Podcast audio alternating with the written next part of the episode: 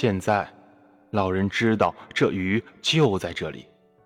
他的双手的疼痛和实实在在靠在船梢的脊背，都不是梦中的东西。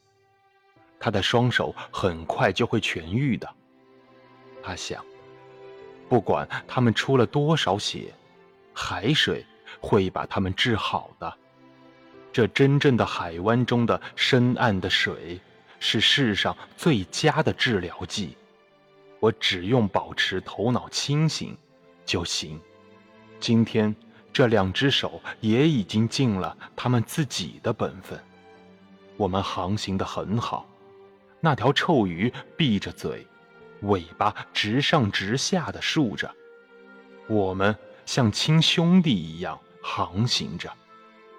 接着，老人的头脑有点不清楚了。有那么一瞬间，看着船边那比小船还大的鱼。他的思想竟然模糊了起来。是他在带着我回家，还是我带他回家呢？假如我把他拖在船后，那就毫无疑问了。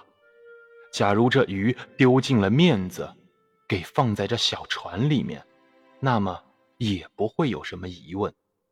但是他们是并排的拴在一起航行的。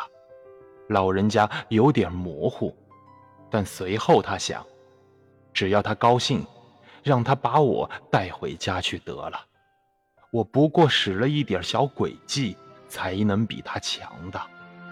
可他对我，并无恶意。